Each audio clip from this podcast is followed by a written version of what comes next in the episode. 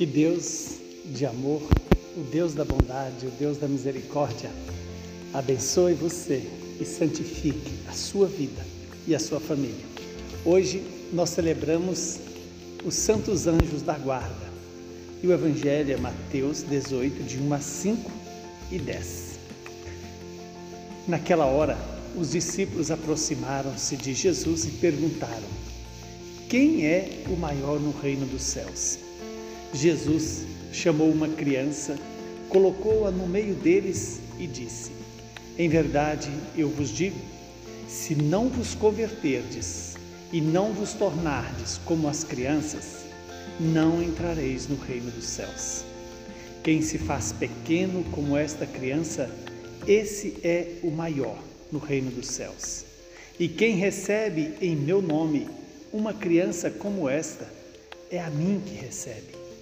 Não desprezeis nenhum desses pequeninos, pois eu vos digo que os seus anjos nos céus veem sem cessar a face do meu Pai que está nos céus.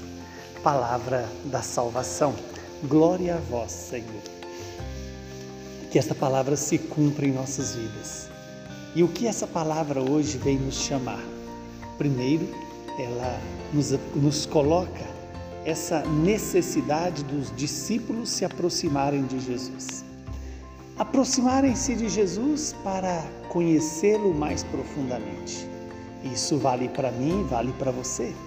Como eu posso me aproximar mais do Senhor? Na oração, na escuta da palavra, nos sacramentos da igreja. Aí está a forma de nos aproximar do Senhor. E os discípulos então perguntam para Jesus quem é o maior no reino dos céus. Essa pergunta que poderia ter um pouco de malícia, um desejo de, também de ser maior no reino de Deus, faz Jesus apresentar uma criança como modelo.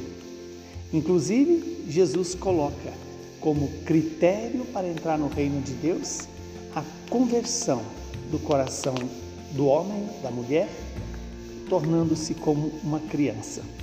E esse tornar-se como uma criança significa o quê?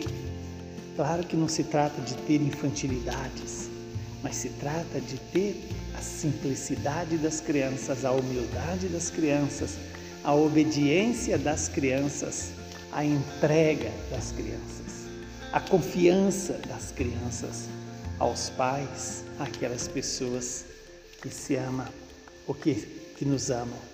O Senhor diz: quem se faz pequeno como essa criança, esse é o maior no reino dos céus.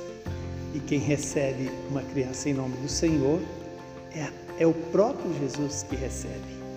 Não devemos desprezar nenhuma dessas crianças, e muito menos aqueles que se fazem simples como as crianças. Por quê? Porque os anjos da guarda que estão nos céus veem sem cessar a face de Deus Pai. Veja que Jesus aqui nos alerta para a presença real dos anjos da guarda a proteger as crianças e também a nós, adultos, e proteger para nos conduzir na vontade do Pai. E qual é a vontade do Pai?